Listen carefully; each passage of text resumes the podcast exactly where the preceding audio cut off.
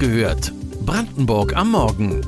Euer tägliches News-Update von mods.de und lr.de aus der Region.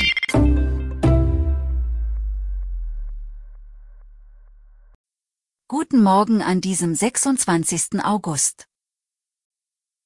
Kita unter Verdacht der Kindesmisshandlung. Wo Brandenburgs Rekordpendler leben. Orgtec Lithium aus Guben zieht dicken Fisch an Land. Das und mehr erfahrt ihr heute bei Wach gehört, Brandenburgs Morgen-Podcast von mods.de und lr.de. Doch zuerst in eigener Sache, wir freuen uns über euer Feedback zum Podcast. Was gefällt euch, was sollte verbessert werden? Schreibt uns eine Mail an wachgehört.mods.de. Und nun zu den heutigen Nachrichten.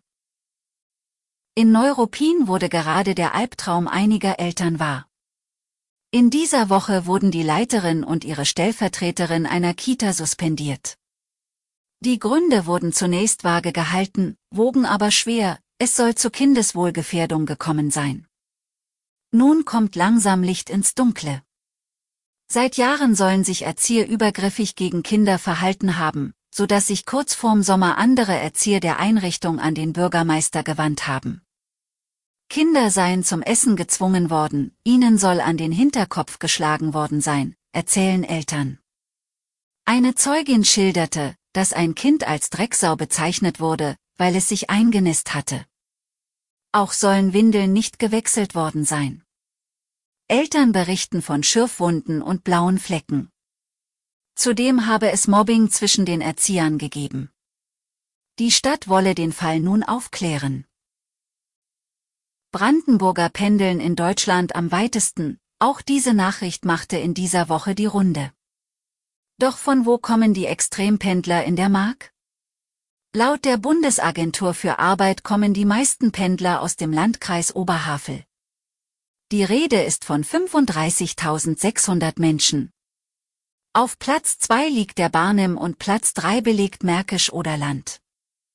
Aus Cottbus reisen lediglich 1500 Menschen täglich nach Berlin. Das liegt an den lukrativen Jobs vor der Haustür. Über 4000 arbeiten im Umland. Apropos, hier noch einmal eine Erinnerung, dass am Wochenende Schienenersatzverkehr auf der Strecke des RE1 besteht. Zwischen Fürstenwalde und Frankfurt oder pendelt ein Bus. Die Gasumlage kommt. Auch der Versorger EWE e hat sich um das Geld beworben. Der Staat wird dann pro Kilowattstunde 2,4 Cent Umlage einsammeln. Diese Umlage soll jene Mehrkosten dämpfen, die Gaseinkäufer jetzt haben, weil zugesagte Lieferungen aus Russland nicht fließen. Dafür müssen Gasversorger Ersatz an der Börse zu höheren Preisen kaufen. Der Versorger EWE e gehört mehrheitlich den Kommunen.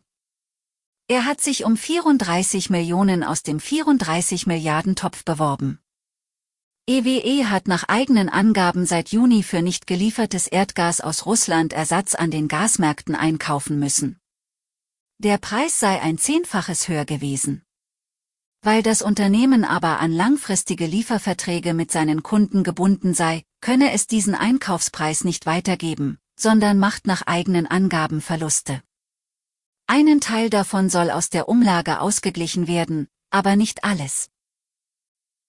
Die Bombe ist geplatzt. Viele wissen, dass die Firma Rocktech in Guben den ersten Lithiumkonverter Europas errichtet.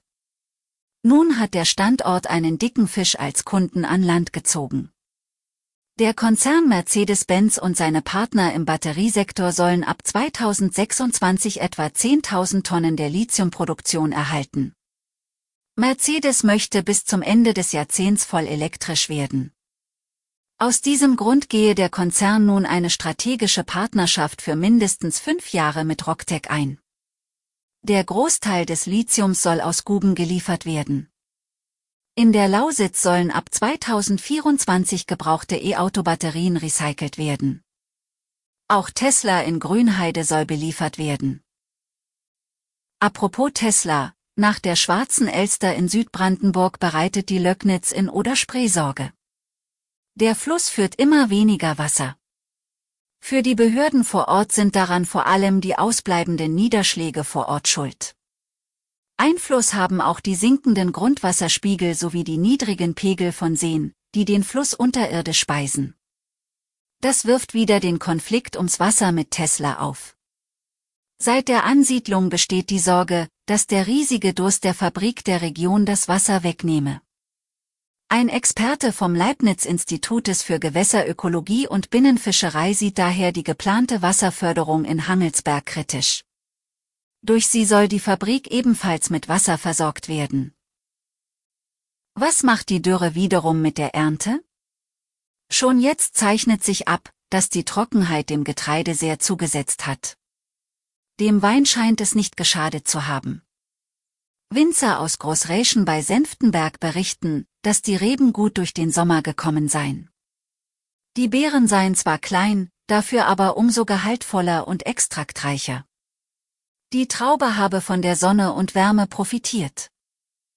Heute streiken übrigens wieder die Aktivisten von Fridays for Future in Potsdam. Wie aktiv die Demonstranten nach drei Jahren überhaupt noch sind, lest ihr heute am Nachmittag auf mods.de und lr.de. Weitere Details und Hintergründe zu den heutigen Nachrichten lest ihr auf unseren Portalen. Wir versorgen euch jeden Tag mit frischen Informationen aus der Region. Am Montagmorgen hört ihr wieder die nächste Folge Wach gehört, Brandenburg am Morgen. Kommt gut ins Wochenende.